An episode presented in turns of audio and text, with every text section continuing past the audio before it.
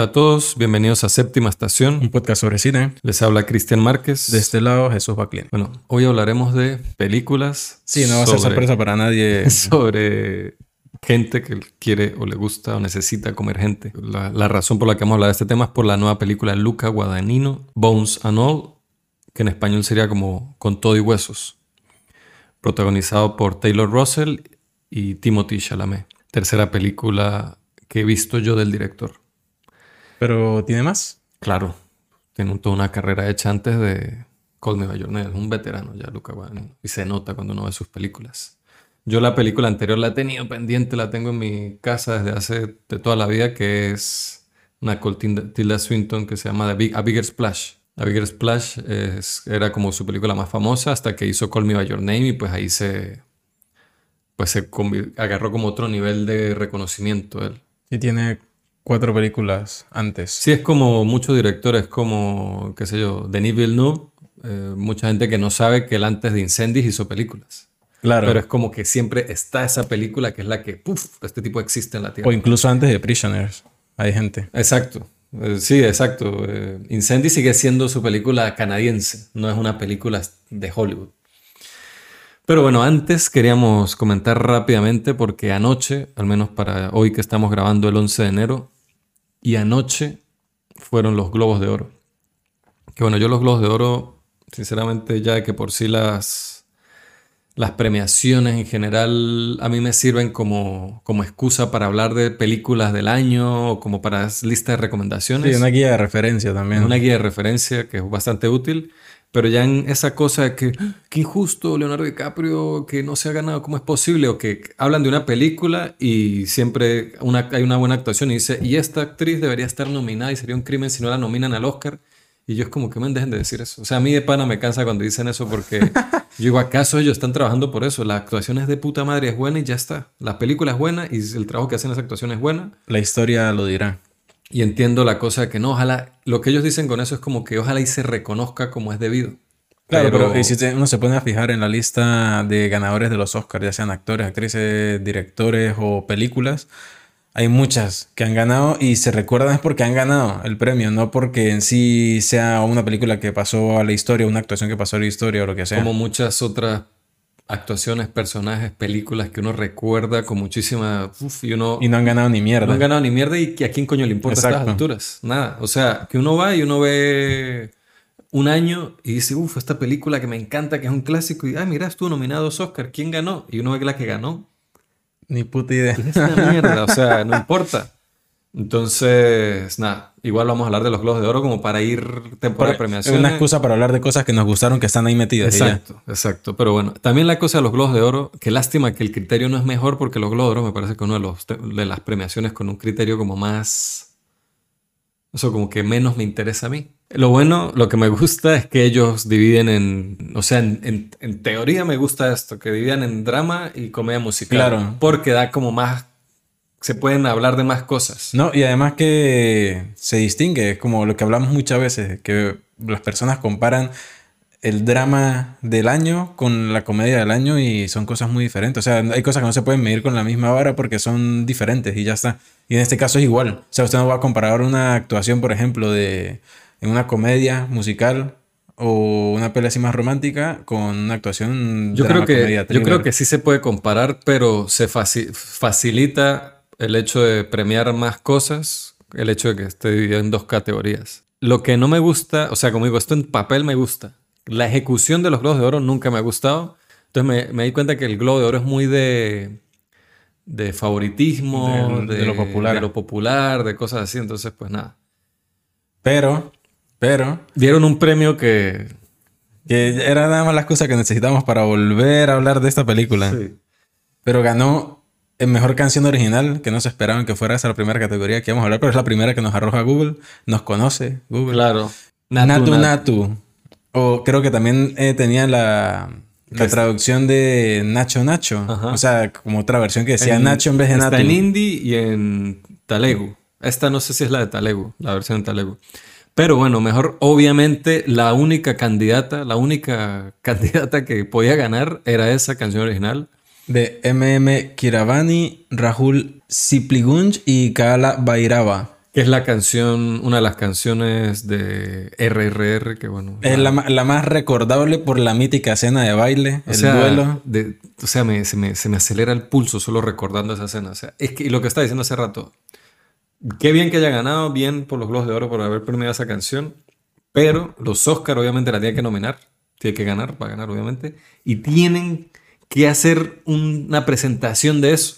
Tienen que venir estos dos actores, paguen lo que sea que haga falta que les paguen y que hagan esa mierda en los Oscar para que partan el escenario, marico, para que los Oscar vuelva a ser relevante. El porque- problema es que a mitad del show van a tener que reconstruir otra vez la tarima. Claro, pero no, es que tiene que ser como el... Lo tienen que estar bailando mientras alguien por detrás dice mejor película y cuando termina tal, algo así, así no sea RRR, pero tiene que ser algo así porque si no nada se puede medir ya se está usted imaginando dirigiendo esa parte Es del, que claro, del porque es show. que nada puede llegar a lo épico de ese momento. Cuando ellos bailen, después de eso se tiene que acabar la ceremonia. Después que diga el presentador, listo, mejor película, ¿a quién le Ah. No, importa? Nos esa- vemos el próximo Esa va a ser la última ceremonia de los Oscars. Sí, después de aquí no cerramos con esta mierda ya. El próximo año simplemente vamos a ver esta presentación otra vez. Pero bueno, el punto es que nos gusta esa, que haya ganado eso. Queríamos decir eso. Y si no han visto RRR, tienen que verla. Si no han visto Pero RRR, tengan un- una bebida energética al lado porque les va a hacer sí, falta. Sí, sí. No, es que, que la, la película es la vía energética. Tengan algo con que drenar esa energía después porque es, les va, es como una inyección de adrenalina. Em, después, bueno, mejor actor drama. Ganó Austin Butler por Elvis, que está bien, supongo, pero a ver quiénes eran los nominados. Bill Nighy por Living. No he visto Hugh nada. Jackman por The Sun. Brendan Fraser por The Whale. Casi veo Living por accidente mucho. el otro día, pero no, de, lo único que he visto ha sido Bowie. Elvis, que lo hace bien, su- sé que lo hace bien. La- a mí no me gustó la película, pero él, si había que premiar a alguien, pues era él, entonces está bien. Sí, totalmente. Aunque, joder, quiero ver a Brendan Fraser en The Whale. De Well o sea, esa es una de la las que- obligadas. es la que- que quiero ver, pero bueno, no. Y nada, así como para, porque tampoco nos vamos a poner a hablar de Sí. todas las tal, pero Spielberg fue el que ganó mejor película, mejor director, mejor película extranjera. Sorprendentemente ganó Argentina en 1985, que no la he visto. La tengo pendiente, muchos amigos a mi alrededor estuvo aquí en el cine, yo no la pude ir a ver. Pero le ganó a, a varias películas. Bueno, no sé si Triangle of Sadness está nominada a mejor película extranjera en los Globos de Oro. Creo que sí. Pero le ganó a la de Park Chan-wook, le ganó a Close, a- le ganó a um, All Quiet on the Western Front. Entonces, nada, yo he escuchado cosas muy buenas. Que este, el director eh, de Argentina 1985, Santiago Mitre, sacó dos películas este año. Y tengo entendido que la otra también es buena. Petit Fleur. Sí. eh, No, a mí me hablaron fue de la, un amigo argentino, me habló de películas anteriores de él y me dijo que, que es un buen director, que es un tipo que, que ha hecho buenas pelis allá. Entonces, nada, está pendiente. ¿Qué más? Yo personalmente me contentó mucho que Barry Allen White ganara mejor actor en una serie comedia o musical por The Bear, porque sí fue la serie que más me hizo reír en lo que, viene el año, aunque no es como una comedia así directa, me hizo reír por lo, la naturaleza de los personajes. Sin embargo, estaba hablando el otro día con unos amigos españoles de The Bear. O sea, no estaba hablando yo, ellos empezaron a hablar de la serie, estaban diciendo que no entendían cuál era el, el hype con esa serie, que ya la habían visto y que no les que está bien, pero ah, está el... Y yo, porque es increíble, arrechísimo, o sea, es brutal, es la serie más graciosa del año. Ese fue su argumento. Entonces ellos, no estoy de acuerdo, o sea, a ellos a ninguno les pareció graciosa. No, dicen que entre tantas cosas que podemos discutir, que diera, que diera gracia era algo que a ellos, eso ni, nunca les pasó viendo esa serie. Entonces también habla o del sentido del humor. Yo sé que mi sentido del humor no es el sentido del humor de Latinoamérica. Porque también me pasa con ustedes o con mis amigos de venezolanos que hay cosas que les dan risa, a mí no me dan risa. Pero a ellos, al parecer, no les da risa las cosas que me hicieron reír de, de- O sea, yo de ver, había momentos que tenía que grabar y se los enviaba a mi hermano. Y decía, marico, qué gracioso esto. Pero la serie estadounidense, ¿no? Es una serie estadounidense. Porque eh, algo que sí me he dado cuenta es que Latinoamérica, a pesar de que tiene un humor muy propio, también ha sido muy inundada por las referencias culturales y en eso la comedia estadounidense, a diferencia de Europa, que Europa ha sido muy Europa. Sí, o sea, es no verdad. ha sido inundada por otros tipos de visiones fuera. Por Total. ejemplo, Estados Unidos ha empapado a todo el mundo, pero Europa como que está un poco impermeabilizada de eso. Sí, es Entonces, verdad. Ese es un buen punto. El, es el- el- probablemente eso. El hecho del inglés, o sea, es toda la, todo el rollo de la cultura estadounidense afectándome, que es la, en sí las referencias que hacen culturales constantemente, que eso tiene mucho que ver el humor, los chistes que hacen, los juegos de palabras cuando se molestan y le arman un rollo hacia alguien y las cosas que dicen muchas veces haciendo referencia o es como uno entendiendo el contexto en el que lo están diciendo cultural. Entonces yo pues lo conozco bastante bien y también el juego de palabras que se usa en un acento súper recontramarcado de Chicago, así de la calle de un barrio, de gente así como que no tiene pelos en la lengua y tal. Eso también es como parte de lo que le da al humor, ese carácter del lenguaje que tiene. Pero nada, este actor a mí me parece que lo hace increíble, increíble en esa serie. Es increíble el trabajo que hace. Y a mí la serie me gustó muchísimo. The Bear, y bueno, fino que ganara. Aquí en la categoría de mejor película, comedia musical, que la categoría completa está, da mucho de qué hablar que ganó Banshees of Inisherin, la nueva película de Martin McDonald que tenemos pendientes y nomás la veamos, eso va a ser un episodio seguro. Totalmente, o sea, seguro porque... Totalmente, ese tipo un De esos dos pelis anteriores, yo soy fan. Tres. Ah, eh, o sea, yo he visto tres y a mí me, una de esas tres es mi, una de mis películas favoritas de todos los tiempos y las otras dos me parecen dos peliculones también, una más que la otra, que son In Bruges Seven Psychopath y Three Billboards ah, de Seven Psychopath yo no lo he visto. Ah, bueno. Pero Esa es la menos buena, sigue siendo buena, pero es la menos buena de todas. Pero a mí este tipo me parece un puto genio. un genio. Eh, Glass Onion, que ya lo hablamos. A Knives Out Mystery. Está Babylon, que, a ver... Damien Chazelle saca una peli, bueno. Damien Chazelle marcó historia con su primera película, luego con su segunda. Su tercera es buena, aunque menos memorable que las dos primeras. Hay que ver qué tal nos cala Babylon, no solo a nosotros, en general, a, los cinéfilos. Everything Everywhere, que bueno, dio muchísimo de qué hablar y todavía sigue dando de qué hablar. Una de las grandes películas del año, una propuesta muy, muy buena. Y probablemente. nos perdimos a hablar de ella porque, bueno, el parón que tuvimos en el podcast, pero juro vamos a hablar de ella más adelante. Esa película, de todas las que hemos hablado, nos guste más o menos, va a ser una de las que más va a perdurar en el tiempo.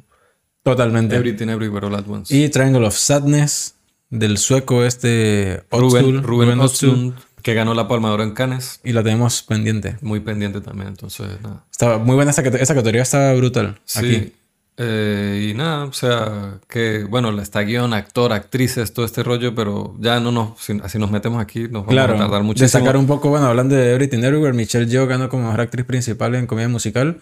Y Kwon, ¿Cómo se llama? El, actor secundario ganó. Ah, sí, Jonathan Ki Jonathan Mejor actor de reparto. Entonces, cool que ellos hayan sido porque hay mucho cocoro ahí en eso, en, Everything Everywhere. Y la, el resto de la, de la. Bueno, no, hubo casi todos los actores principales de, de Inishiren, la de McDonald's, estuvieron nominados. Bueno, es Colin Farrell, Donald Gleason, eh, Barry, Barry Keoghan. este, pero nada, hay, hay cositas, hay cositas que ver y cositas pero sí, buenas. Esta categoría está muy buena porque aparte está Brad Pitt y Eddie Redmayne. Bueno, que más allá de si las pelis son buenas o no, ellos son muy buenos actores. Igual también ganó, quería hablar de que mejor serie dramática ganó House of the Dragon, que supongo que está merecido, no es algo que, ah, yo, yo, porque tampoco puedo hablar mucho porque no terminé de ver la serie, me faltan dos episodios. Y, pero, uff, yo vi que estaba Severance ahí nominada y yo, me esa película tenía que, esa serie tenía, además de que estaba la última temporada de Better Call Saul y estaba la última temporada de Ozark, habían, uy, en esa categoría habían cosas muy pesadas y que ganara House of the Dragon fue como que, o sea, esa serie está bien. Lo de para el público. Sí, fue como. Solo para el público. Pero bueno. Mejor película animada, Pinocho, que si no la han visto, tienen que verla. Pinocho. Aquí en esta categoría hay, Red. Está Turning Red.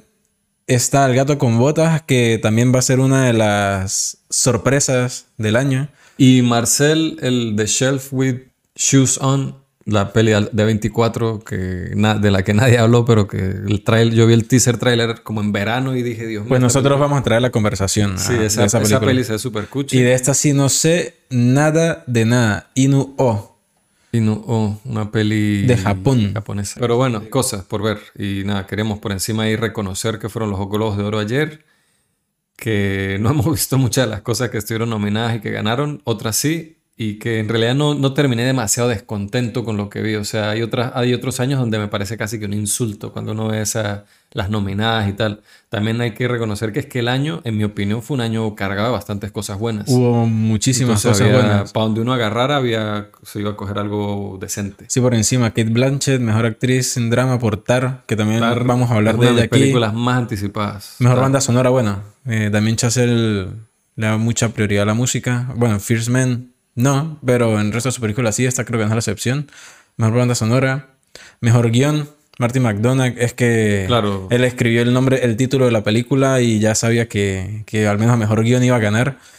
Eh, Zendaya, mejor serie, mejor actriz por serie de TV drama por Euforia, no es la primera vez. Bueno, pero particularmente en esta temporada ese, ese premio está muy merecido. porque sí, hay un trabajo que hace ahí que es una locura. La bota. Bueno, usted dijo que había empezado a ver The White Lotus. White Lotus, sí. Mejor miniserie o telefilm. Y bueno, hay, como usted dijo, varias categorías que si nos ponemos a andar, pero como lo principal. Ah, bueno, aquí por justo porque lo vi. Ganó Paul Waiterhauser, mejor actor de reparto en una miniserie drama por Blackbird, que la vi y está bien esa serie. Lo hace muy bien él y lo hace también ¿Cómo se llama el de Kingsman? Siempre se me olvida el nombre. El Egerton. Taron Egerton. Taron Egerton. Él. Él pues, lo hace súper bien. Creo que es el papel más interesante que le he visto a él. Pero este tipo, claro, hace un asesino serial. Es todo loco el que ganó. Y pues nada, esa serie está decente. No es increíble ni nada, pero está muy bien de Apple TV. Pero nada, vamos a entrar en materia. hablar de lo que vinimos a hablar. Que es de caníbales. Que es de caníbales. Luca Guadagnino, Timothy Chalamet. Taylor Russell es la protagonista. Pero bueno, aparece primero listado Timothy Chalamet porque se lista de acuerdo a al, al sueldo, a cuánto les pagan. Y obviamente el que más cobra ahí es Chalamet. Y trayectoria también. No, es por, ¿No? Pues por pasta. por pasta, sí. Y bueno, mención especial. Lo a... Lo que a veces por trayectoria pasa porque a pesar de que hagan un papel pequeño, salen primero porque les pagaron más. O son los que, salen al final que dice and o y. y salen con esos actores brutales. Pero a ver, leo la sinopsis de Bones and All. Maren, una joven, aprende a vivir al margen de la sociedad. Me gusta mucho esa sinopsis y me hubiese gustado más si hubiese empezado a ver la película sin saber qué trata de lo que de esto, los caníbales. Porque a pesar de que yo sabía lo que trataba, yo tenía como en la, en la cabeza como fresca la imagen de Timothy Chalamet con una chica. Pero la chica no la tenía como muy identificada.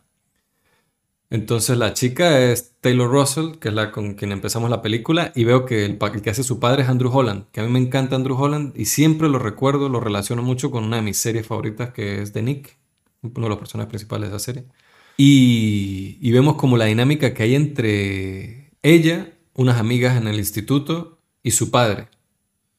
Y todo esto nos lo muestra al principio con imágenes pero espectaculares. O sea, yo, yo, yo, yo, empiezo a ver la película, me acuerdo lo mismo que he dicho esta, esta última semana, un poco cansado después del trabajo, tengo que verla por el podcast. Pero es una película que visualmente me cautivó en un minuto. O sea, Guadagnino, le gusta uno más el cine de él o no, es un tipo que es un experto en ubicarlo usted en un lugar y en una época. O sea, las películas él tienen textura, se huelen, se sienten como que, no sé, hay como una cosa tangible en las películas de él. Hay una sensación de lugar muy palpable en las pelis que él hace. Las tres pelis que he visto, Call Me Your Name, Suspiria y aquí, es totalmente así. Entonces, eso ya, como toda esa parte estética, ya me tenía así cautivado. Llega, vemos a esta chica que le invitan a una, como una pijamada, unas amigas que te escape, no, que mi padre no me deja, ¿qué tal? Bueno, escápate, te escapa. Entonces vemos que cuando cuando llega con el padre, vive en una casa bastante humilde, con una situación, él, él duerme en un sofá, es una casa que no es muy bonita, es como un, hueco ahí, un piso, una cosa donde... Dejar un poco el ambiente en las afueras, como el barrio, a Barbarian, cuando uno ve el ah, lugar de día, claro, no en la mierda como está ahí, pero es como el mismo tipo de, zona. Exacto. Entonces vemos que Andrew Holland es muy un padre buena onda. Le dice, maneja tú y que maneje. Cuando llega, no, bueno, lo hiciste muy bien, te falta practicar en la estación, el estacionarte, pero está muy bien y tal. Ella, night dad, buenas noches papá, tal, se acuesta, vemos que cuando ella se acuesta le pasa el seguro a la puerta y que ella se roba como algo y se tiene que destrabar la ventana para irse y uno dice, este tipo es un cabrón. Claro. Este tipo es un tipo que la tiene súper sometida, súper así Pero como... eso, eso de bloquearle la puerta, cuando sucede, yo pensé, uff, qué extremo. O sea, esto ya es algo enfermizo, enfermizo No, claro, tóxico. pero en ese momento yo vi a, ah, este tipo que nos están pidiendo también es un villano. Ella quiere escapar, ella de alguna manera está súper sometida por este hombre, esta pobre muchacha. Cuando sale, también son ideas de la puesta en escena tan bonitas. Esa escena cuando sale por la ventana es brutal. O sea, la El luz, plan- cómo se que mueven la horas, fotografía las de toda la película me brutal. pareció arrechísima, arrechísima, que es algo de lo que no van a, nadie va a hablar de la fotografía, porque ha sido brutal la, la foto de esta peli. El director de fotografía se llama Arseni Kacharturan y tiene 28 años y es su primer largometraje. 20... Nah. Hijo de puta. Pero lo hizo increíble. Entonces, el tipo es de Georgia, si no me equivoco. Es que lo busqué porque es que me gustó mucho la foto de la peli.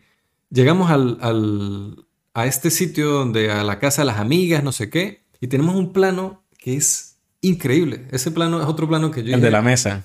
un plano de la mesa transparente con el poco de cositas aquí marcando el rostro de estas dos amigas, hablando como conectando entre ellas, mientras estas otras dos están arreglando las uñas. Entonces escuchamos de fondo el diálogo de ellas arreglándose las uñas, mientras ellas están debajo de la mesa hablando entre ellas y tenemos, o sea, es una idea de puesta en escena súper creativa, súper bonita, súper como original. Y uno ve algo como una cercanía, o al menos así es como yo lo estoy sintiendo, una cercanía que hay de Taylor Russell hasta esta chica y coño, está, se va a pasar de la raya, le va a dar un beso cuando no es el momento, que no sé qué, usted ve que la otra muchacha quiere como integrarla a ella a su grupo de amigas. Y bueno, ahí es cuando, ah, verdad, una película de caníbales, ahí es cuando, cuando pasa la primera cosa que uno, que, que, que es algo en lo que se caracteriza mucho la película, este contraste que hace entre esta historia del coming of age, de adolescente, de la rebeldía, de los inadaptados, de la gente como alejada, de separada de la sociedad, que es como una historia de jóvenes bonita, combinado con esta mierda súper gore, súper visceral de personas o seres que necesitan comer carne humana para sobrevivir. Y también creo que uno de los puntos importantes que se pone en manifiesto de, de ahí en adelante es, combinado con el coming of age y darse cuenta de muchas cosas, es que yo tengo dos caminos, o, o huyo o intento adaptarme. Y al final no se sabe nunca cuál es más difícil que la otra. Porque huir es aceptar su naturaleza, pero saber que va a tener a toda la sociedad en su contra. Y lo contrario, que es tratar de adaptarse, es que toda la sociedad de alguna manera no se va a dar cuenta, pero no se va a dar cuenta porque va a estar reprimiendo esa naturaleza por el resto de su vida. Entonces eh, es una lucha de fuerzas constante que No, es y, y es como, es como el de quedarse y adaptarse es como conscientemente decidir desde ya mi infelicidad por el bien de la sociedad. Claro. Eso me recuerda, eso que acá, esa, es, esto de lo que estamos hablando en este momento me recuerda a Mantícora. Los, los temas de Mantícora tienen que ver un poco con esto. Que más adelante en la historia, creo que el personaje de Timothy Chalamet, que se llama Lee, es quien es como el punto intermedio. Porque es alguien que acepta eso, o sea, la acepta en parte porque es igual, pero también es la parte de huida porque no les queda de otra. Entonces hay como, como el beneficio de tanto de quedarse como de huir, pero no de la forma en que esperan. Bueno, el huir sí, pero la fo- forma de adaptarse es como la aceptación de alguien más. O sea, no está solo o no están solos, pero hasta ese punto andaban solos, o sea, no tenían a nadie, ni él ni ella. No. Cosa que me Este, parece Otro, sí. buen planteamiento. Que, que bueno, hablando de eso, que bueno, vemos que, que ella está con el padre y tal, y hay un recurso que usa la película que me gusta mucho en, en cierta parte, de que el padre le deja a ella una, una videocasetera, donde ella, a medida que empieza como esta aventura, este recorrido en busca de no sabe qué, bueno, al principio sabemos que, que a la madre, que después quizás busca otra cosa, pero al principio está buscando a su madre, y en ese viaje ella intermitentemente escucha la cinta del padre que habla sobre cómo, cómo llegamos aquí, cómo, cómo, cómo llegamos a este punto de, de la relación que tenemos ahora, padre e hija. Y es muy interesante verla a ella en el presente, en esta búsqueda, mientras ella está escuchando como toda la reconstrucción de su pasado, desde el punto de, vista de su padre. Eso me parece, es que hay cosas así, recursos de, de- del, del- del cine, del audiovisual que usa Guadagnino en todas sus pelis, que me parece que es brutal. A mí, lo que pasa, a ver, a mí Call Me By Your Name sí me parece que es súper completa y es una gran película. Suspiria, lo que me pasa es que siento que dentro de esa película hay una película de 10, pero no, es, es como que tiene demasiado. O sea, es como que le, Sí. es como que es too much. Con esta peli no me pasa tanto como Suspiria, pero sí hay un punto donde digo, esto me encanta, pero después como que, mm, no sé, como que no me termina de encajar todo bien. Igual me gustó mucho. A mí esta peli me pareció, me sorprendió más de lo, o sea, yo, yo no, no tenía, no sé por qué, no tenía como expectativas y me, me gustó como la historia de amistad, de romance que se desarrolla entre estas dos personas. Creo que tiene muy buena química entre ellos, los personajes son muy cool. Y la parte estética, como eso, la, la, la, cosa está del Midwest. Este tipo es de Italia. Y él filmó el Midwest estadounidense como si hubiera nacido ahí, fuera la tercera generación que se crió ahí en el monte ese. Yo tengo una diatriba con la película, un poco porque a mí en general me gustó, pero en la medida en la que estaba viéndola, no sé si es que yo me estaba distrayendo por otras cosas, que a mí el, el nacimiento de los sentimientos en la relación entre ellos dos, como que no me llegaron, como que no conecté con esa relación o con ellos. Es como si me hubiese faltado... O sea, es que es, eh, es raro porque mi mente siento que está todo ahí, para haberme generado eso y no lo hizo. Entonces, incluso con los adornos, lo que es la puesta en escena, la fotografía, la música, que también me pareció muy buena. También como tomarse el tiempo de mostrarnos como detalles del entorno que hacen que uno se sienta más como, como ellos, como eh, estos espacios naturales abiertos en la carretera. O sea, hay como tantos elementos que yo digo, ¿por qué, por qué coño? ¿Por qué no, por qué no me hace cosquillas aquí dentro? Entonces es como un poco fastidiado porque no sé si era la circunstancia en la que estaba viendo, mi mente estaba en otro lado, no, no lo tengo muy claro, pero terminé de ver la película. Hay cosas con el montaje, no en general, pero sí hay como pequeños momentos en los que me distraía. O sea, hay algo en el montaje como que me hacía perder la atención de lo que estaba sucediendo y lo que me estaba haciendo sentir, como que me iba. Entonces, yo no sé si es de esta clase de películas que tal vez si la veo en dos, tres años otra vez, sí como que logre asimilarla mejor. Pero ahorita me gustó, me parece una muy buena película, me parece una buena recomendación, una buena propuesta de historia, lo que habla, los temas que conversa y las analogías que usa eh, con el canibalismo. Pero creo que necesito otra, otro visionado. Es curioso que diga lo de la conexión con la relación de ellos, como que necesitó, como, usted necesitó creérsela más, porque he escuchado comentarios con respecto a eso que dicen que, que se notaba que era algo por conveniencia, más que por un sentimiento así crudo de, ah, crudo, crudo de, de ellos, de, ah, que me, te quiero y tal. En cambio a mí, y yo me parece interesante porque eh, no es primera vez que escucho lo que usted está diciendo con respecto a la relación, pero a mí me, me gustó mucho esa parte más bien. La parte del, de la relación de ellos, de cómo ellos se conectan y de alguna manera se enamoran.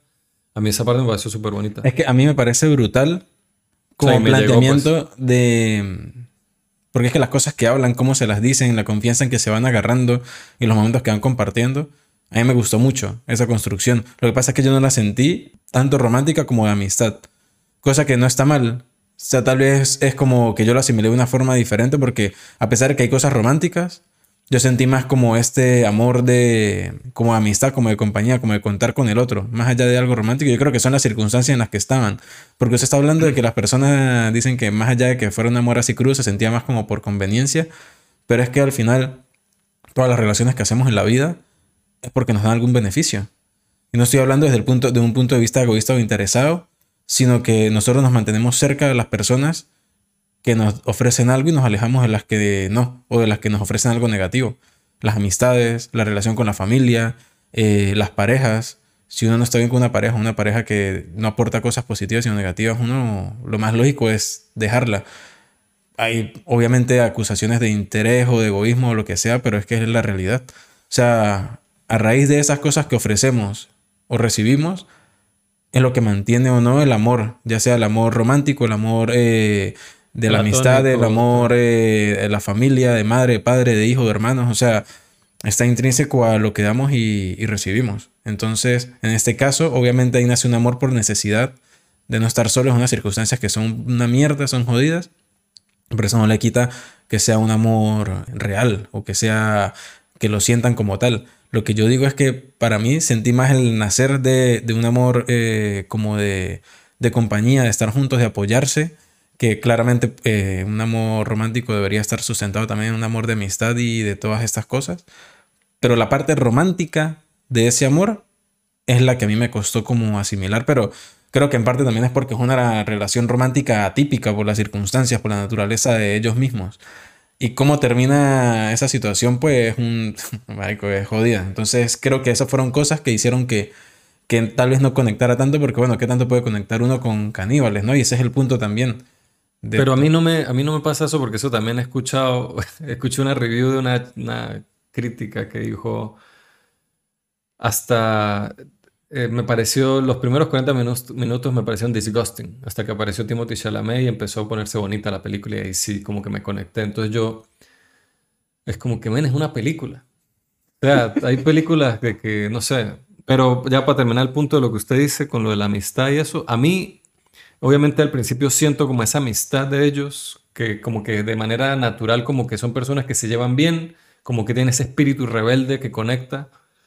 Pero yo veo sobre todo el lado de ella y entiendo, o sea, Timothy Chalamet está en la posición de la cultura pop actualmente por algo, no es por accidente y esta película creo que explota eso en parte, de que el tipo tiene mucho carisma, marico. O sea, este tipo en, pantalla tiene mucho carisma. Tiene unos primeros planos, incluso primerísimos primeros planos de él que no hace nada, solo él observando la cámara no, ya no necesita nada más. Y, él, y él da líneas, hay líneas de diálogo que él entrega, que él dice, que se pueden haber dicho de mil maneras distintas y él las dijo de una manera muy específica que le da como un carácter particular a él. Y él, y, a ver, obviamente es un tipo bien parecido, tal, pero es un palo, ¿no? O sea, Timothy, él dice peso peso eh, como 70 kilos mojado. Fue lo que hice en una parte. Hay, hay, eh, hay, weight 7, ah, o sea, que pesa eso. Pero él para esa película bajó 15, 18 kilos para el papel. Bueno, imagínese que él ya siempre es así súper, un tipo súper delgado, pero tiene como eso, mucho carisma, mucho tal. Eso se explota en la película.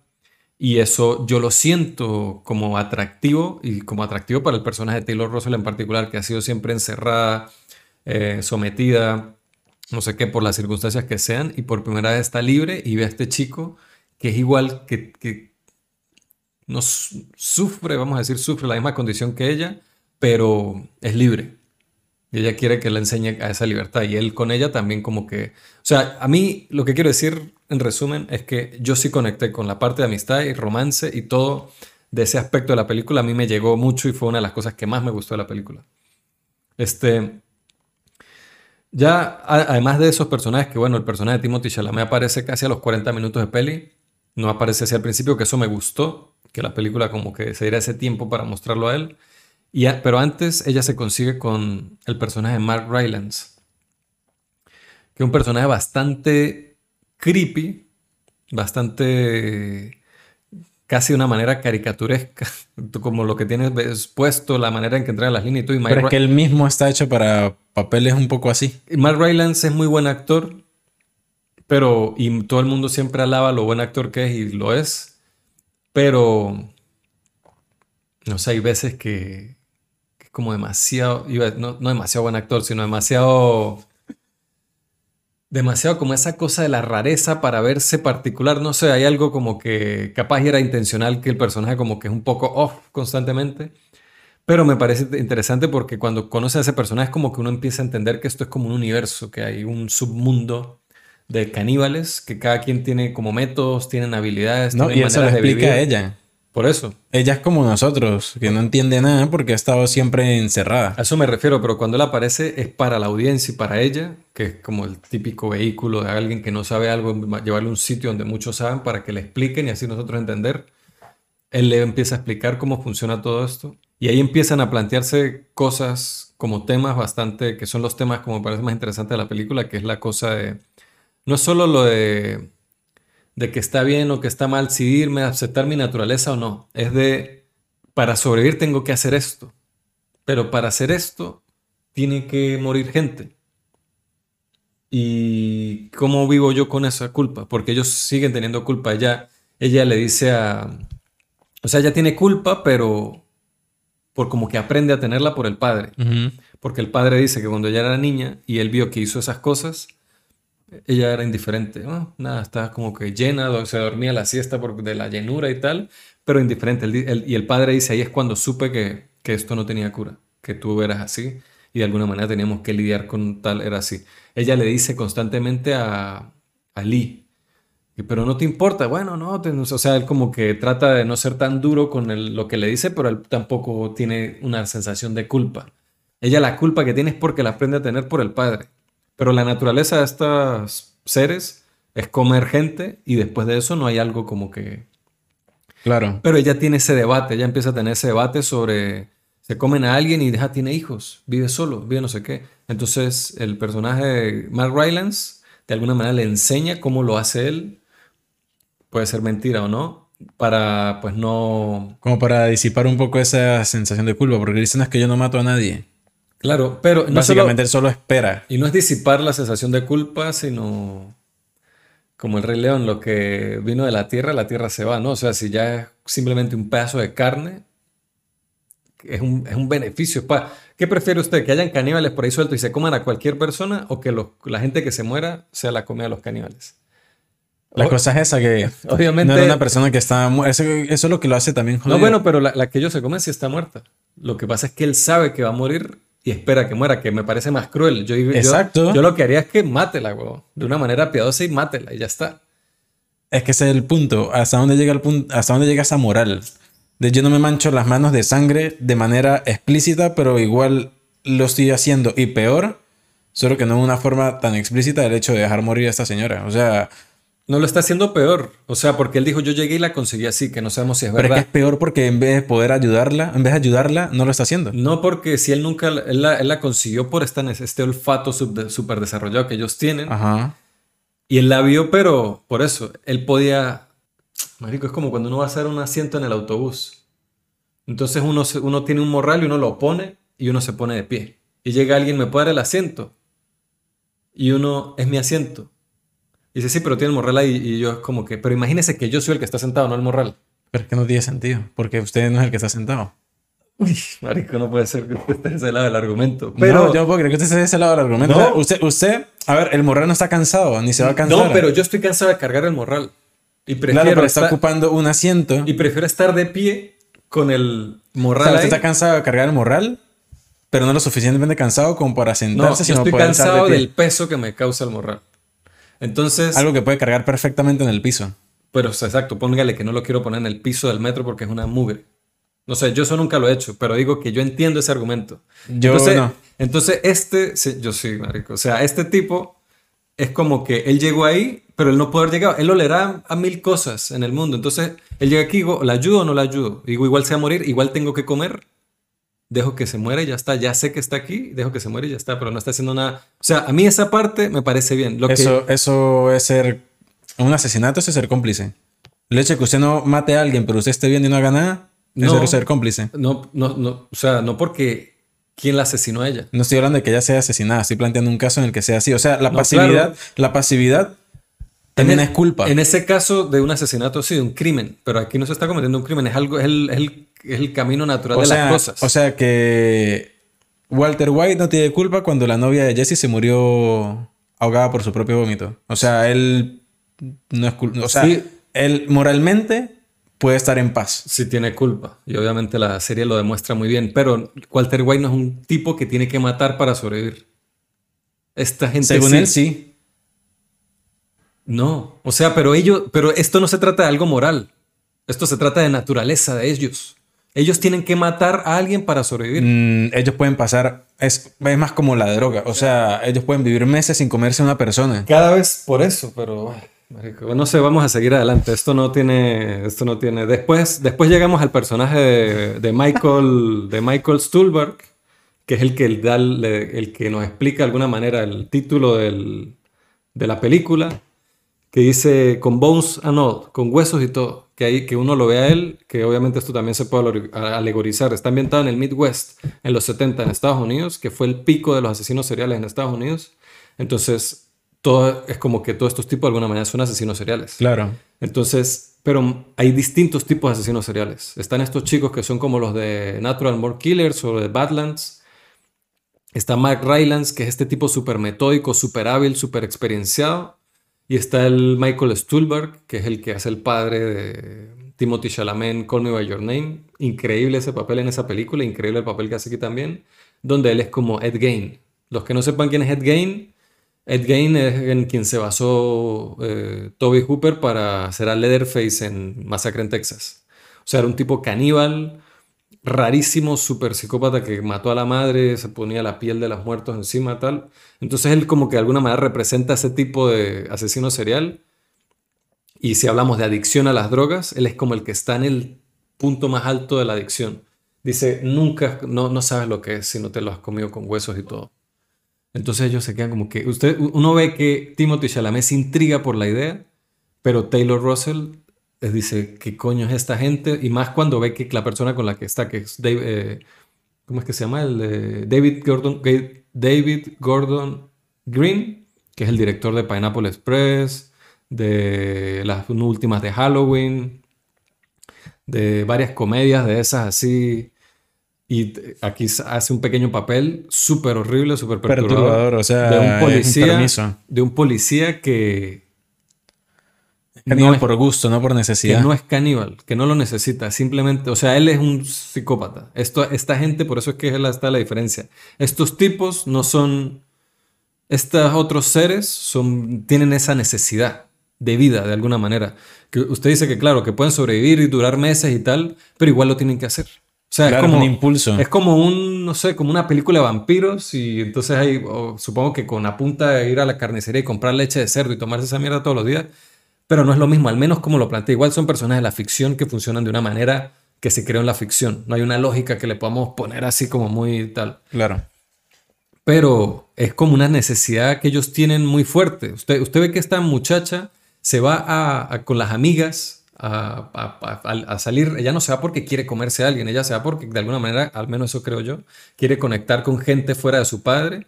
Y ese impulso lo que el, personaje de Mark Rylance también se lo dice. Es mejor que comas ahora porque ella se siente culpable de comerse a la señora que se muere. Dice, si no haces esto ahora, después te va... Puede ser que te pase algo en un sitio donde no quieras que te pase y actúes de una manera de la que te arrepentirás. Y esa lógica yo la entiendo completamente. Dentro de este mundo yo entiendo completamente la lógica de dejar que alguien se muera para comérmelo. Es que tiene lógica. Pero para usted está mal. Claro. No, man. Yo no... O sea, sería diferente si llegaran a la casa y la vieja ya estuviera muerta o estuviera ahí ya a punto de morirse, pero tenía que dos, dos días, tres días ahí tirada en el piso muriéndose. Además de que es una, una vieja. O sea, no es un. No es una persona joven, es una vieja que lleva tres días tirada ahí y que nadie ha venido a buscarla. Eso me pareció muy triste por parte de la señora. Claro. O sea, este. Pero bueno, bueno, yo lo que hubiese hecho siendo una, una cosa esta es que yo la sofoco, man. Yo la saco de su sufrimiento. Yo no dejo, espero tres días que se muera. La cosa es esa. Ahí está, no vamos a seguir extendiendo eso, pero ahí está el dilema. Se sienten menos culpables por el hecho de no ser ellos con sus propias manos quienes la están matando. Cosa que me parece estúpida.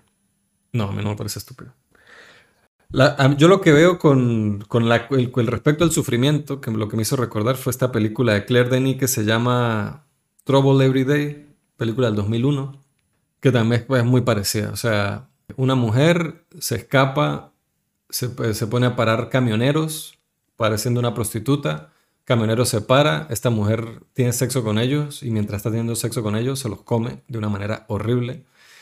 Y cuando está en medio del cuerpo y muerto, ya está ahí como toda llena de sangre, como full, como, ah, como en ese pesadez de la poscomida, haciendo la sobremesa, llega este hombre a buscarla la limpia y se la lleva a la casa. Entonces este hombre es como su pareja, como su amante, su esposo, su marido, su novio, lo que sea. Y se quieren, se aman, lo que sea, pero cuando se encierra en la habitación, seguro, y la ventana está súper... Eh, o sea, por la ventana no puede salir. El hombre es médico y tiene que trabajar y dura todo el día afuera trabajando. No sé si es médico, es como neurocirujano. Hace algo con el cerebro. Y a esta mujer cada vez que le dan como esos ansias de salir, empieza a darle durísimo a la puerta y a las ventanas. Y hay un grupo de hombres que viene, que la ayudan y, le, rompen la casa, la tumban, rompen las ventanas, lo que sea, y la dejan salir. Y cuando la dejan salir, pues ella va y se come a otra persona y este hombre tiene que volver a ir y tal. Esto es una historia. La otra historia es de una pareja de estadounidenses que va de vacaciones de luna de miel a París, donde uno de estos hombres es Vince Gallo, y Vince Gallo, que es director y actor también. Yo recuerdo mucho una peli que me gusta que se llama Buffalo 66. Nos damos cuenta que él tiene como algo que lo, que lo agobia muchísimo en esta luna de miel. Está con una mujer que se aman y se quieren y están así como encima del otro todo el tiempo, pero él está constantemente sufriendo. Tiene un sufrimiento, pero una cosa así que se lo ve, él nunca lo dice, pero usted ve que el tipo está sufriendo muchísimo y está en busca de algo ahí en París. Nos damos cuenta que él se fue a la luna de miel en París, no porque era más romántico, sino porque le convenía ir a París. Entonces, de alguna manera, lo que uno entiende, recordemos que una película de Claire Denis, a final, de, justo después de lo, en el 2001, o sea que la estructura no es nada lineal, ni nada nos deja fácil para entender nada de la película. De hecho, si yo no hubiese visto Bones and All y no hubiese relacionado los temas de la película con esta, me hubiese costado muchísimo más entenderla. Pero ya como la mitología del canibalismo en el cine más o menos la tenía uno un poco más eh, cubierta, esta película pues fue más fácil de desenmarañar. Pero es de un tipo que está en esa luna de miel y está agobiado porque no se quiere comer a su esposa. No se la quiere comer pero él necesita, tiene la necesidad de comer hacia alguien. Entonces tiene que buscar cómo solucionar esto y cómo hacer que las otras personas que son como él no la caguen y los dejen mal a todos, sino que mantenga la compostura. Entonces, esta película a mí no me gustó, no me encantó, tiene cosas bastante interesantes como esa estructura loca de Claire Denis, pero tiene dos escenas que para los fans del horror o del gore o de las cosas perturbadoras, para mí esto está al nivel de irreversible, de, lo peor, de lo más fucked up, de martyrs, de, de cosas así durísimas, fuertes, perturbadoras en el cine. Hay dos escenas donde cada uno de estos personajes seduce a alguien, una seducción que dura gran parte de la película esa, esa seducción se consuma. Una película francesa de esa época, pues también se ve bastante de esa consumación. Y cuando están en medio del acto, se empiezan a comer al otro. Al otro generalmente lo amarran o algo en medio del juego. Y mientras se lo están comiendo, por, por ejemplo, el hombre a la mujer me pareció más perturbador. Que ella está sufriendo horrible, o sea, se la están comiendo, le están quitando le quitan esto, los, labios y, empiezan a, lamerle el, hueco que les queda aquí y siguen teniendo relaciones con mientras están haciendo. Marico, me pareció tan fucked up, o sea, me pareció tan perturbador. Yo no sé qué alegoría o de qué quería hablar, qué tema, pero cualquier cosa en la que yo estaba pensando en esas escenas, a mí se me olvidó. Yo que como que, marico, no sé, no sé si quería hablarme de algo, pero que mal, ¿no? O sea, dije, ¿qué coños es esta mierda? No me esperaba algo tan tan cerdo, así tan jodido en esta película. Pero aquí sí son, aquí sí les importa un carajo el sufrimiento de las víctimas, más bien como que se alimentan de ella. Recordando un poco eso de que les importa un carajo el sufrimiento de los otros, eh, usted me dijo que viera Badlands, la peli de Terrence Malick, porque ah, la historia trata de un tipo que empieza la película y es un tipo que trabaja recogiendo la basura.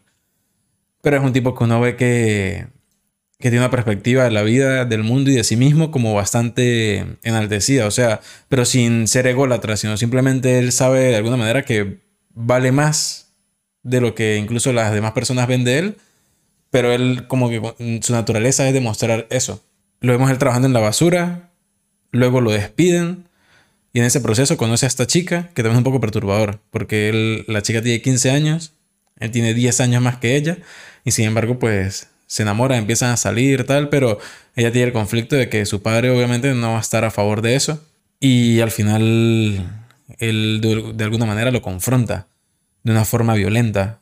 Llega a su casa, amenaza con llevársela a ella con una pistola y en ese toma y dame de violencia verbal, él termina como saliéndose de sus casillas y mata al padre de esa chica. Y ahí empieza como una de las primeras cosas que me parecen un poco raras de la película, porque sí que es verdad que tiene cosas muy interesantes. Primero como puesta en escena, el uso de la música, el recurso como de, del entorno, de, de planos de detalle, de cosas como que nos ayudan. También. Malik, de una manera así súper como onírica, loca, rara. Sí, y eso que hemos hablado varias veces de cómo muchas veces la voz en off como que reitera lo que ya estamos viendo y acá no es que suceda diferente, pero lo que hace es como complementar lo que oímos con lo que vemos. Usted me acaba de hacer recordar por qué a mí no me gustó esa peli. Por eso, exactamente. O sea, era por, por, por esa cosa de que me, me, me dejan difícil empatizar con los personajes. Y a ver, y yo veo, yo veo muchas películas donde no empatizo con los personajes. Pero aquí que este pana mate al padre de la chama, que es Martin Chin y la chama es Sissy Spacek. Martin Chin de Apocalypse Now, Sissy Spacek de Carrie. Son sus dos papeles más conocidos. Y primero este tipo me cae malísimo. Es un bicho, es un psicópata. Él es un Sí, psicópata. Totalmente. Entonces yo como que ya no puedo con él. Y después que ella, como una huevona, mató al padre y se va con él y ella está así toda enamorada de él. Es que hay- marica, hay- no a ver, me- hay no varias podía- cosas- No pude dejar pasar eso por el resto de la película, por toda la parte estética y tal. Y me parece loco porque esta película es un clásico, marico. Es una película que hablan de las mejores películas, que Terrence Malick no ha hecho una película que no sé qué. Del road movie es la número uno y tal. Y yo, man, Aquí hay varias cosas que a mí suceden. no me gusta. A ver, a mí en general la película me podría gustar, pero es que hay momentos como la de la muerte del padre, que, a ver, estoy hablando de la muerte del padre porque es algo que sucede empezando la película prácticamente. Es lo que detona eh, el viaje. La reacción de ella en esa situación a mí ya hizo que la película de ahí en adelante, ok, aprecio cosas, hay cosas que me gustan, pero ya nada más por esa verosimilitud, inverosimilitud, ya me la, me la termina de... Es tal de- cual eso. De, de- quiero devolverla, Porque de alguna yo- manera. Yo, creo que he visto cosas más inmorales en el cine. Igual me conecto, pero es que la película no logra hacer que yo me crea eso. Que ella se vaya así como lo que usted dice. Hay una parte que intenta justificarlo, que ella dice, sentí que de alguna manera mi destino estaba ligado, ligado a él. Que si me quedaba e intentaba vivir una vida normal, iba a vivir muchos años, pero iba a estar en soledad. Y con él, así mi tiempo de vida fuera una semana, al menos iba a ser una, una vida vivida o algo así, como iba a ser una aventura, una experiencia. Pero no para mí está no es suficiente. Sí, no está mal, pero para mí no es suficiente. Porque, buen intento, Mario, pero buen intento, la reacción de ella al momento de que mata al padre a ver, entendería de la inocencia de una chica de 15 años, pero es que en toda la película eso es otra cosa que me rayó. Ella para mí jamás fue una chica de 15 años. Entonces yo no me tra... O sea, yo muchas veces estaba viendo la película y pasaban cosas en las que yo, a propósito, me tenía que acordar que ella tenía 15 años para decir, uff, esto está como jodido. Pero mientras la veía ella normal con él, me parecía súper normal porque ella no parecía de 15 Ya. años. No sé qué edad tenía ella en esa película, pero 15 años, No. menos de 20 no tenía. Sí, SpaceX no. Yo creo que menos de 22 o 23 no tenía. Entonces, eso ya a nivel ya de casting hace que muchas cosas en la película se sientan diferentes. Pero sí hay situaciones como cosas que suceden en, en la historia que me parecen muy buenas. Por ejemplo, hay una parte en la que ella dice, he llegado a darme cuenta de que, de que él es muy gat- gatillo fácil. Y en toda la película, ¿Se él- él como que- él como que- no, la eh, pistola, la ¿verdad? pistola. Ah, vale. como que él dispara primero y pregunta después. Y pasa así en muchos momentos de la película, incluso con amigos, incluso con cosas inanimadas. Que le dispara porque sí, ahí está, está pasa con un balón. Hay una escena en que tiene un balón y ella en voz en off dice, antes de irnos, él sacó un balón y le disparó porque dijo que era exceso de equipaje. Y que necesidad tenía de dispararle a un puto balón. O sea, como hay, hay como cosas para manifestar la, la está- psicopatía de él. Yo me estaba tratando de convencer de volver a ver esa peli, creo que no. Pero eso, eso me parece interesante. Pero la otra cosa que me rayó que ya fue hacia el final, no quiero contar mucho, pero hay como un encuentro con autoridades. Y las autoridades, todas, hay un montón de personas que son policías, militares, no sé qué, que están en esa situación. Y lo que hacen es hablar con él, le sacan conversación, le cuentan chistes, le preguntan cosas como si lo estuvieran entrevistando, como si fuera una celebridad que yo no entendí. O sea, yo, yo no entendí. Este fue un tipo que mató un montón de gente y lo que tenían persiguiendo, marico, un montón de tiempo, mató policías, mató compañeros de ellos. Y la interacción con él era como si fuera alguien que admiraran, como, uff, que no sé, te quería conocerte, estás bien, no sé qué. Él les pide cosas y sí, claro, por supuesto. O sea, como una cosa tan, Yo no entiendo tan esta- yo no- loca. Yo no, entiendo el culto que tiene esta peli, de pana. Es una de esas pelis que para mí es enigmático el culto que tiene. Yo entiendo el de Days of Heaven, la próxima que hizo Malik. Porque solo esa película usted la pone en mute y la fotografía es probablemente una de las tres películas mejor fotografiadas de todos los tiempos. Pero Y, pero sin embargo, a mí la historia de, de esos gemas se me hace un poco coñazo también. Yo de- no sé si se han dado cuenta, pero no soy súper fan de Terrence Malick. Pero Badlands sí es verdad que no me parece que tiene por dónde, por dónde ver. O sea, es que yo siento que si, no si tuviese dos o tres cosas, momentos planteados de una forma diferente, sería una muy buena peli. Pero es que, Pero es que esos es. detalles la cortan o tanto, sea, o sea... es que es, a ver, no para mí, pero lo es considerada una muy buena peli. Bueno, yo lo hablo desde mi opinión, considerada obviamente. un clásico, es considerada una película y a mí es una película que me cuesta decir, uff, voy a ver Badlands o voy a recomendarla por todo esto lo que usted está diciendo. No, pero me gustó que me dijera para verla, porque tal vez no lo hubiese visto o lo hubiese No, visto no, dentro de mucho tiempo. Está bien que yo obviamente le dije que para que la viera porque usted la iba a tener más fresca que yo. No, y para la conversación está bien, porque aparte, a ver, este, estábamos hablando de, usted es un subgénero de las eh, de las road movies, que son como estas personas que están huyendo. Parejas, que es como este romance de criminales que huyen. Ajá. Que yo cuando iba a Sanol me acordé de Queen and Slim, que de los primeros episodios del podcast hablamos de esa peli que me gustó un montón. Y viendo Badlands me acordé más aún de, de Queen and Slim. Y como complemento a hacer una lista de películas que tengan todos estos checks, Badlands me parece que es una buena opción para ver. Pero incluso me gustaría eh, alguien que sea fan de la película o que le guste que me justifique ciertas cosas, porque aquí ya creo que no es una cuestión de gustos. Nada más. Porque siento que la película es gustable por todos estos aspectos que hablamos, pero yo necesito que me justifiquen las inverosimilitudes que hay. Porque ni siquiera son. No puede pasar películas que tengan huecos de guion. Porque pueden ser entretenidas o pueden hablar de un buen tema y eso al final uno como que lo puede pasar por encima o simplemente ignorarlo. O pero no, aquí hay, o cosas. hay películas que están planteadas que uno se da cuenta que la lógica no es la misma lógica del mundo real Exacto. nuestro. Y ya puede ser que funcione para ese mundo en el que nos están planteando o que no, pero si igual cumple con ciertas cosas que hace que uno la disfrute, le guste o sea aceptable. Pero aquí hay cosas que ya me destruyen la película. Hay películas que por momentos no me la dañan. Como que ah, uno lo piensa y bueno, pero aquí no, aquí hay cosas que uno recuerda la película y mí- digo, pero es que me la tumba mí- completa. A mí es que exacto, es como un enchufe. A mí me desconecta totalmente cosas de la película y yo puedo- y para cuando quizás la están ya como que bueno, voy a volver a conectarla, me patea el cable así fuera aquí, ¿no? Aunque sí, agradezco muchísimo que dure hora y media.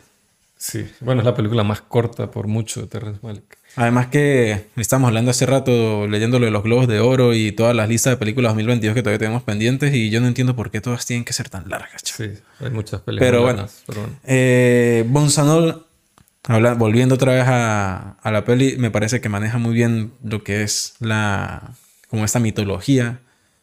Me cuesta un poco llamarlo mitología porque los caníbales sí existen. No, No, con pero- esta cosa de necesidad. Pero, pero esto también- es como una película de vampiros. Claro, pero es que a mí me perturba un poco el hecho de que, de que el canibalismo se vea como algo que no es una decisión propia. Ya poniéndonos en el mundo real, no en el mundo de la película. O sea, me parece perturbador ese, ese planteamiento en forma de película. Porque los caníbales sí existen. Y son caníbales porque quieren. Porque Bueno, quieren comer carne. pero obviamente y les el- gustó y la siguen Pero la- consumiendo. obviamente las personas que eh, hacen eso, a menos que hayan sido, nacido en una sociedad que hace eso por cultura, que las hay, es alguien que tiene algo que no está bien. Claro, En, totalmente. En su cabeza o en su... Tiene algún trauma, alguna experiencia, alguna cosa que no es normal. Pero a mí, a mí me perturba porque esta historia es una historia eh, como Queen and Slim, muy hermosa y muy triste. Pero Por cierto. el hecho de que esté eh, ambientada en este, en este como entorno caníbal, que son caníbales que comen carne por necesidad, y que hay personas que lo hacen por gusto, pero motivado que conocen a estas personas también, me perturba. O sea, me perturba bastante. O sea, creo ¿Y que usted- también incluso en parte eso hace que, que esta relación entre ellos también se sienta como, como rara. Pero no es el punto central. No, pero sí, es que entiendo por, por estos rollos que son como ya más como cosas morales, que también es que por, lo que, por el tipo de argumento que usted está dando y todo eso, que, que es una de las razones por las que he escuchado las cosas negativas de esta película. Es como que nunca se termina de... Siento que hay muchas audiencias, mucha parte de la audiencia de esta película que nunca se terminó de sentir cómoda con esta relación romántica mezclada con el rollo caníbal. No, y, y- menos teniendo en cuenta que esto no lo hemos mencionado, que, es muy loco, que Luca Guadagnino dirigió Call Me By Your Name, que es protagonizada por Armie Hammer y por Timothy Chalamet.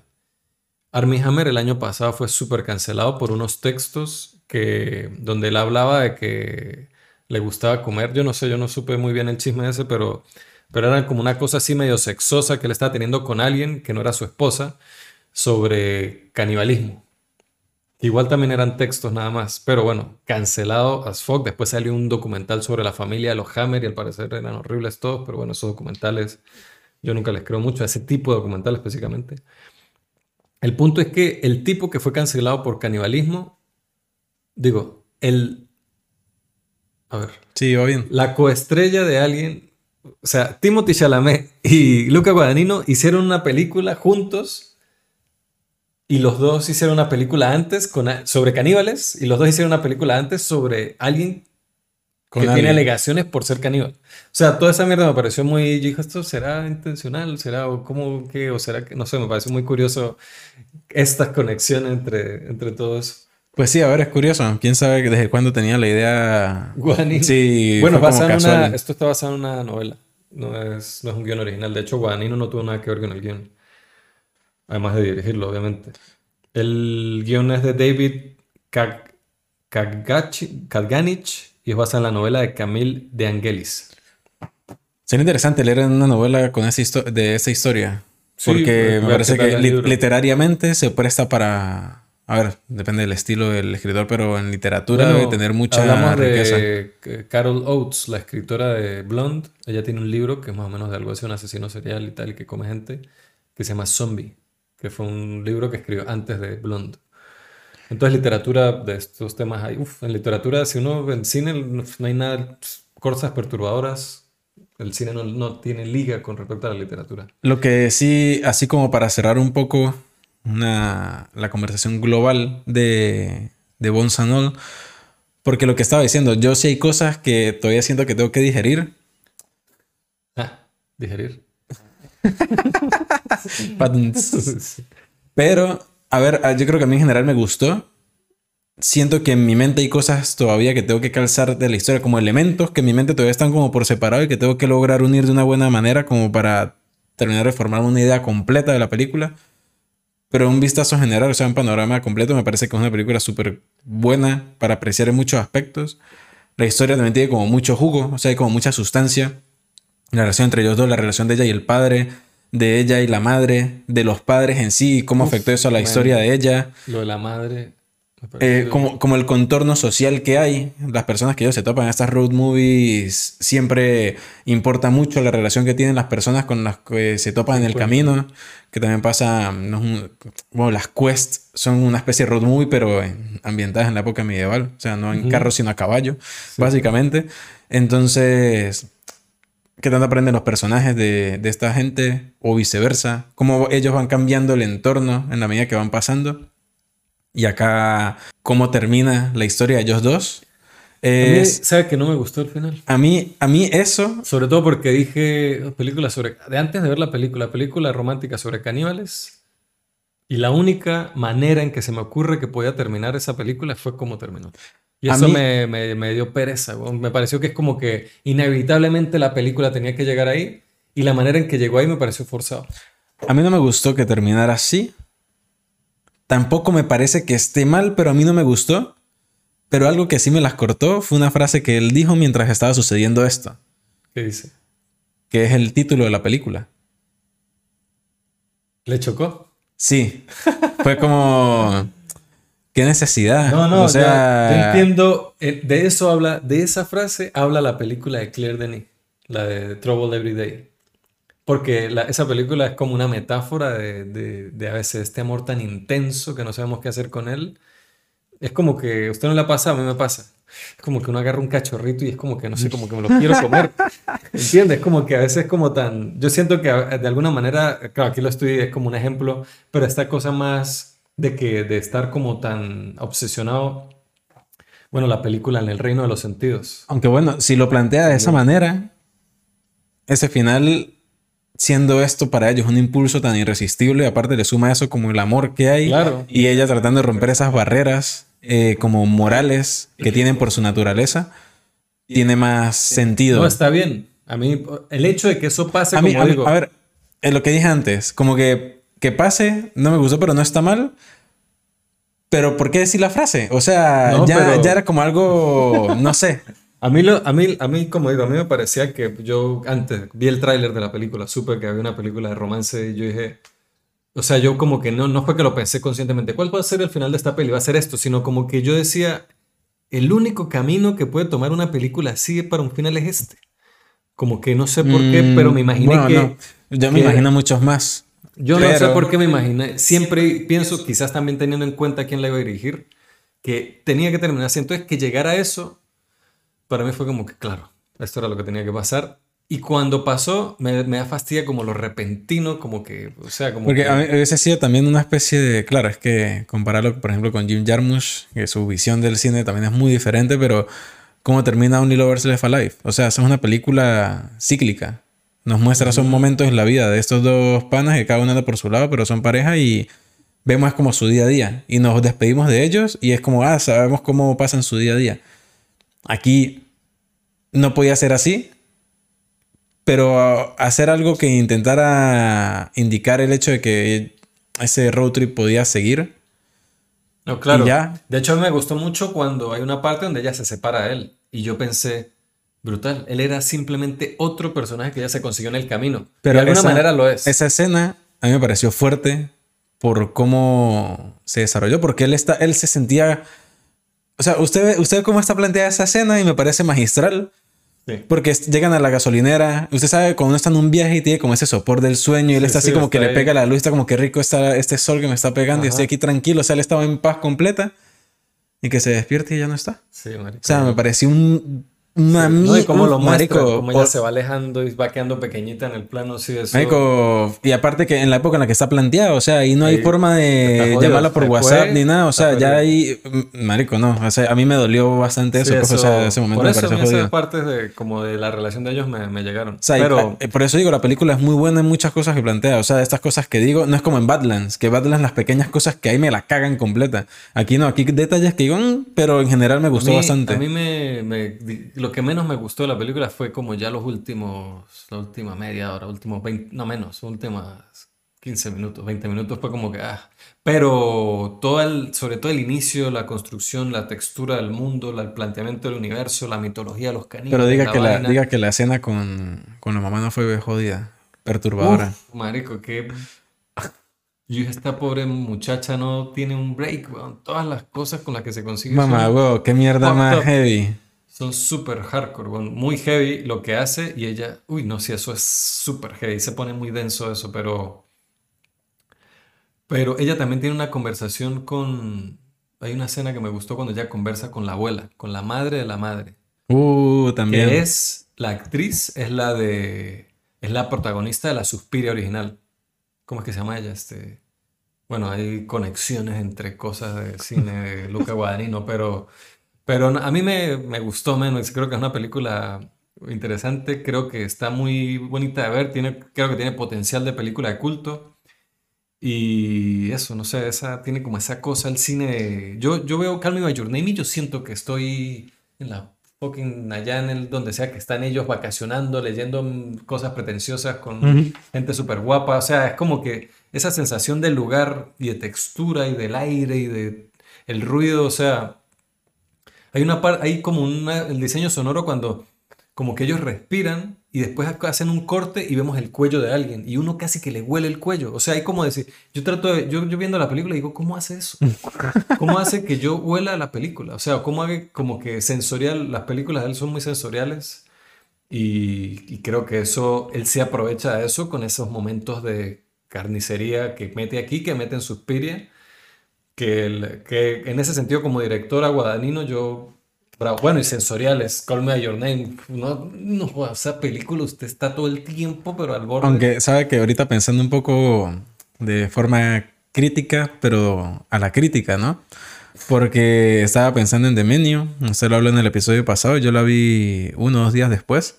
Está el personaje Nicholas Hoult, que es como el, como se dijo, el clásico foodie, este tipo que sabe de todo, pero llega un momento en la historia en que, ajá, póngase la, el delantal y haga algo. y ter- cómo termina ese personaje. Entonces estaba pensando un poco como a veces es muy fácil como hablar y criticar muchas cosas de, por ejemplo, los detalles, ¿no? De, de All. Pero uno ve el gran constructo de la película que hay ahí y la ingeniería que hay No, a nivel de guion, de producción, de hazaña- todo. Una hazaña, weón. Y yo digo, a ver, yo puedo decir lo que es. Yo puedo decir cualquier cosa, pero indudablemente es una muy buena película. A mí, es que el, el- de Menio, yo le quería comentar a usted eso. A mí la, el storyline de Nicholas Hult, lo que, como la crítica que hay hacia es, a lo que representa ese personaje me pareció súper importante, súper, o sea, importante, me pareció fuerte. y como Por eso es real. que a mí Como muchas veces- Él le dice, gracias a ti es que se, es que se, se pierde la magia de esto. Tú le quitas la magia a todo esto explicando y tratando de entenderlo todo. Claro. Entonces, Entonces, eh, eso- por eso a mí me da risa porque muchas veces, sobre todo con la comida, eh, pero digo en general, creo que me pasa con todo, que muchas veces me gusta todo, en mayor o menor medida, pero algo tiene que, por ejemplo, en comida, algo tiene que saber de pana mal para que yo diga esto de pana está, sabe a mierda. Pero en general, a mí me gusta todo y en, siento que en cine o en las artes en general, para yo decir que algo no me gustó, o sea, tiene que ser de pana algo que... Y también que, porque- nosotros no estamos viendo cualquier película. Nosotros somos bastante selectivos. A pesar de que vemos muchas películas, Como las- Mortal Kombat. Vamos a ver muchas películas buenas, sí. Bueno, esa, esa- esa época quedó bastante atrás. ahí sí el, ahí sí el odio se sintió palpable. Bueno, King, la de King versus, ¿cómo me pareció? Muy peor, esa- Bueno, fue al revés. A usted creo que le gustó más ese y a mí me gustó más Mortal Kombat. Sí, bueno, es que a mí yo sentí que me escupieron en la cara, pero bueno. Pero. ¿Qué podía nada, esperar? Ese es el eh, punto. Pero sí, a mí me. Si pienso en la película así en general, hay como cosas que ya son como más como temas de. de moralmente, cómo se siente usted con ciertas cosas de la película. Pero como, usted dice, como trabajo en ingeniería, es un película. O sea, está muy bien hecha. O sea, tiene como eso, el color. Sigo diciendo, sigo haciendo así, no sé por qué cuando hablo de esta película. Pero es que como que la sentía. O sea, sentía, me dio como el calor del verano allá en Missouri y tal. O sea, esa, esa cosa. No, aparte, el, el, por ejemplo, el diseño de vestuario. Timothy Chalamet con estos pantalones rotos que se le ve la, casi que la mí, mitad de la yo pierna. cuando no veo una peli que me da esa sensación de lugar tan fuerte, weón, a mí me, eso ya me cautiva y esta película lo logra. Pero eso ayuda mucho el color. Hay un trabajo No, de color en la película la que es todo como, todo es como dorado, verdoso. Y tiene, no, pero tiene como un tilt de rosa, ¿sabes? Cuando está el, el tint que uno lo pasa entre verde y rosa, este está un poquito como hacia el rosa. Y no sé, está... Algo que le da como cierto toque onírico que yo creo que como que lo zafa un poco más de la realidad, pero para nosotros lo hace más real. Porque así es como uno recuerda las cosas. Sí, sí, sí. Entonces nada, está cool. siento que estamos dando un poco vueltas en círculo. Mí- Nos gustó la película, la recomendamos un poco, una recomendación un poco extraña, pero Luca Guadagnino es un Hay que verla sí o sí, o sea, no hay que dejarla pasar. Hay que dejarlo pasar. Bonsanod de Luca Guadagnino. Eh, ahora mismo sigue en cines, si no estoy mal. Está en cines. Eh, y seguro pronto saldrá en alguna plataforma de streaming porque esto van a decir, esto lo tiene que ver más gente, Sí, o sea, esta aquí va a el ser público. una próxima película de culto, una próxima Sí. película que adolescentes dentro de 10 años van a descubrir. ¿Has visto Bonsanol de Luca Guadagnino? Oh, wow, qué sí. Bueno, nada, esta fue la conversación. Esperamos que les haya gustado. Recuerden seguirnos en Instagram, en Twitter, en YouTube. Suscríbanse. Tenemos Buy Me a Coffee, contenido exclusivo ahí. Por dos euros al mes pueden acceder a él y también decirnos qué quieren que hablemos en los episodios que hacemos al mes, de las cosas que hemos visto durante ese tiempo. Y nada, esperamos que nos sintonicen la próxima semana. Adiós.